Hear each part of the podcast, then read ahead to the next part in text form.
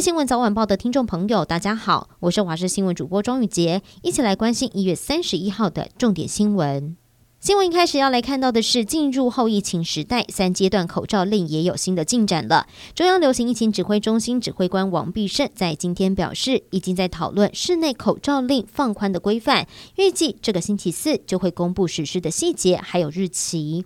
行政院长陈建仁正式上任，行程满档。上午先在行政院前率领新团队留下合影。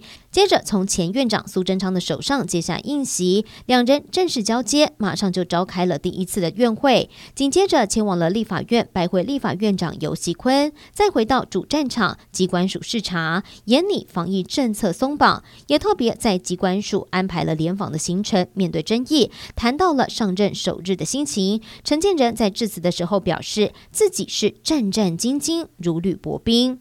您看的医生有合法的执照吗？新北市有一名吴姓男子，从中国读完了中医系，回到台湾之后，就把自己的住家一楼当成了中医诊所，还偷偷帮患者把脉，并且开立不明的药粉。一次的看诊收取三百元到一千元。附近的邻居说，每到了假日来看病的人很多。直到了前年，吴姓男子被控告看诊时疑似性骚扰，违法诊所才曝了光，被判刑六个月有期徒刑。如今。他又重操旧业，再度被逮。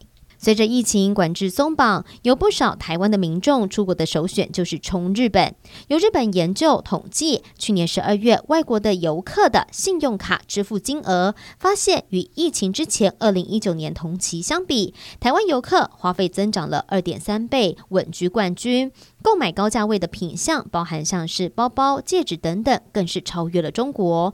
除了中国，今年一月才边境解封，开放出国旅游。研究分析，因为三年疫情加上日元贬值，因此才会引爆这一波的报复性消费。有不少人会习惯每一杯来杯咖啡，展开美好一天。哥本哈根大学团队最新研究发现，咖啡加上牛奶，两者混合在一起，能够增加免疫细胞抗炎特性。听到拿铁抗发炎效果更好，咖啡的爱好者直呼真的赚到了。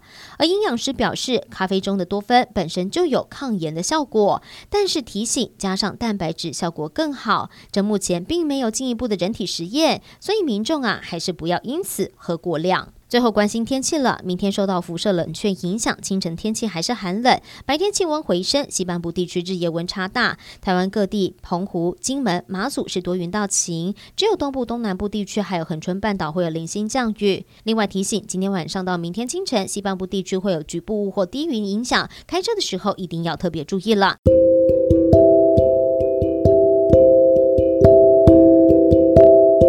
以上就是这一节的新闻内容，非常感谢您的收听，我们下次再会。